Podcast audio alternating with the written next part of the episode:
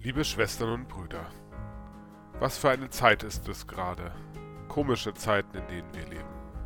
Ich selbst habe nie damit gerechnet, dass so eine Pandemie solche Folgen haben könnte. Mein Blick ist dabei nicht nur nach Deutschland gerichtet, sondern geht auch auf die Folgen in anderen Ländern ein. Ich bete für alle Menschen, die von dem Virus betroffen sind, ob in leiblicher, wirtschaftlicher oder weiterer Form. Dann müssen wir uns auch noch in sozialer Art und Weise voneinander distanzieren. Obwohl wir doch gerade wissen, dass Umarmung und menschliche Nähe stark helfen, durch Krisen zu gehen. Das fehlt sehr. Trotzdem ist da auch Hoffnung. In uns auf Veränderung. Auf ein neues Morgen ohne Krise. Auf große Feste mit Gemeinschaft. Und auf einen neuen Alltag danach.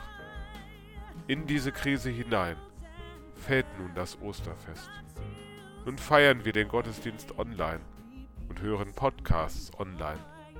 Aber nicht weniger herzlich sind wir beieinander, denn eine Botschaft bleibt bestehen durch alles hindurch. Der Herr ist auferstanden. Ja, er ist wahrhaftig auferstanden. Halleluja. Ich wünsche uns allen gesegnete Ostern und Gottes Segen ein Licht für die Ohren.